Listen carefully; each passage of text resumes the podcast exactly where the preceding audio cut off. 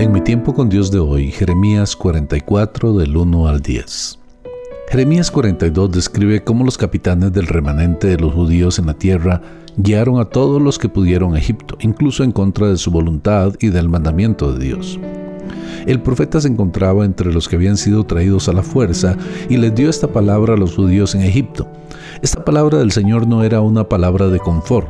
¿Cómo podría serlo si ellos vivían en abierta rebelión en contra del Señor? Más bien fue una palabra de reprensión y amenazas. ¿Por qué razón? Estaban siendo tercos y obstinados. Dios empieza esta palabra para estos descarriados judíos presentándose con dos nombres. Él sigue siendo Jehová de los ejércitos, el Dios de los ejércitos poderosos, y también sigue siendo el Dios de Israel, incluso aunque en ese tiempo Israel no existía como un reino propio. Estas cosas que no parecían existir eran de cualquier manera reales delante de Dios y de su plan. Dios le recordó a su pueblo, ahora en Egipto, por qué el juicio vino sobre Judá. Venía de Dios mismo, a causa de la maldad que ellos cometieron para hacerlo enojar, especialmente por la maldad de la idolatría. A pesar de que todo eso había sucedido en cumplimiento de las advertencias de Jeremías sobre el juicio en el atardecer de Jerusalén, los refugiados de Mizpah no habían aprendido nada. La idolatría persistía, Dios envió a sus profetas para instruir y advertir al pueblo, pero ellos no los escucharon. Su pecado, especialmente la idolatría, era lo suficientemente malo, pero su rechazo a ser corregidos era fatal. Por lo tanto, fueron puestas en soledad y en destrucción por el juicio de Dios. Spurgeon dice, Oh, dice alguien, el pecado es algo dulce. No, no, es cosa abominable. Es una cosa deliciosa, dice otro. No, es una cosa abominable. Oh, pero está de moda. Puede verlo en las cortes de los reyes y príncipes y los grandes hombres de la tierra lo aman. A pesar de que lo hacen, es una cosa abominable.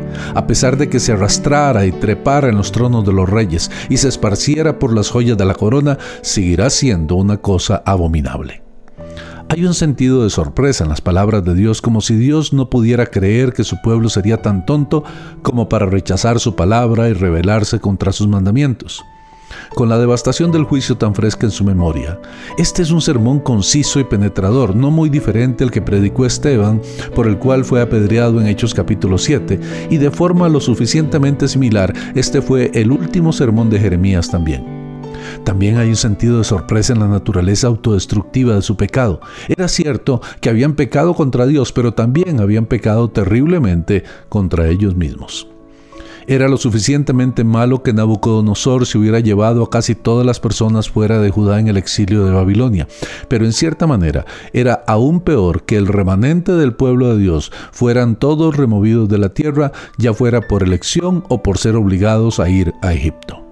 Aquellos que fueron a Egipto rápidamente empezaron a adorar a los dioses de Egipto. El mismo corazón de idolatría que los llevó en Judá a adorar a los ídolos de los cananitas, ahora los llevaba tras los ídolos egipcios. Esto revela una de las razones por las que Dios les ordenó que no fueran a Egipto, sino que confiaran en su protección y se quedaran en Judá. Dios promete que Él bendecirá y restaurará a los exiliados que fueron a Babilonia. Él promete solamente juicio para aquellos que se fueron a Egipto por elección propia, prometiéndoles que se convertirán en maldición y oprobio. La respuesta a la pregunta era obvia. Ellos se habían olvidado de la maldad de sus padres, de sus reyes, de sus esposas y especialmente de su propia maldad.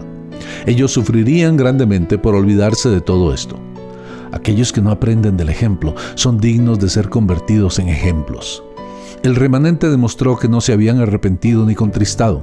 La idolatría no solo nos lleva a inclinar nuestro corazón a dioses ajenos, sino que también causa enemistad con Dios. La clave para mantenernos lejos de la idolatría es amar solo a Dios con todo nuestro corazón, fuerzas y mente. Espero que podamos reflexionar en estas palabras de Jeremías. Soy el pastor Carlos Umaña.